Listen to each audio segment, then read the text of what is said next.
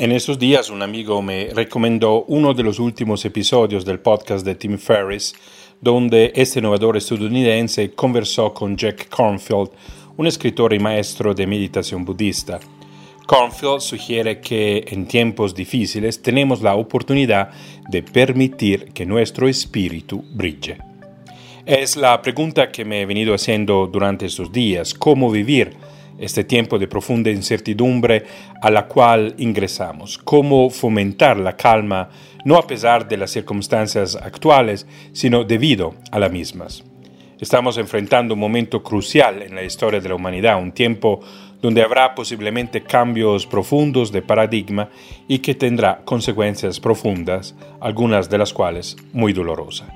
No vamos a salir indemnes de la experiencia que estamos haciendo pero podemos salir mejores.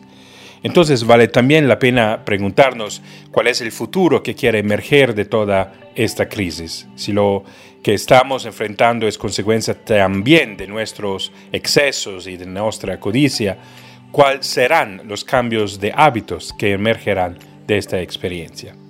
No tenemos certeza del futuro que nos espera, solo tenemos el presente para observar, entender y sobre todo para construir juntos una respuesta. Quizás en la fragilidad que estamos experimentando también estamos volviendo más conscientes que somos co-creadores y co-responsables de nuestro destino. Tenemos entonces al mismo tiempo un gran desafío y una enorme oportunidad. El desafío de manejar la inseguridad que nos habita y al mismo tiempo la oportunidad de aprovecharla. La crisis también es preludio de cambios y de crecimiento. ¿Qué tal entonces, me estoy preguntando en estos días, si viviéramos esta pandemia como un retiro? No tanto porque estamos en un experimento de distanciamiento social, sino porque todo lo que nos está pasando a nivel personal y colectivo lo podemos vivir como un entrenamiento en incertidumbre, incomodidad, resiliencia el liderazgo personal. Pienso que para que las incertidumbres se transforme en una posibilidad, necesitamos actuar en solidaridad entre todos, sobre todo con quienes son afectados económicamente por esta crisis, los que viven del día a día, quienes viven de la economía informal. Me escribió en estos días un emprendedor de Medellín quien ya desde hace dos semanas cerró todas sus tiendas en el país. Dice, dentro de lo difícil, ha sido un ejercicio interesante.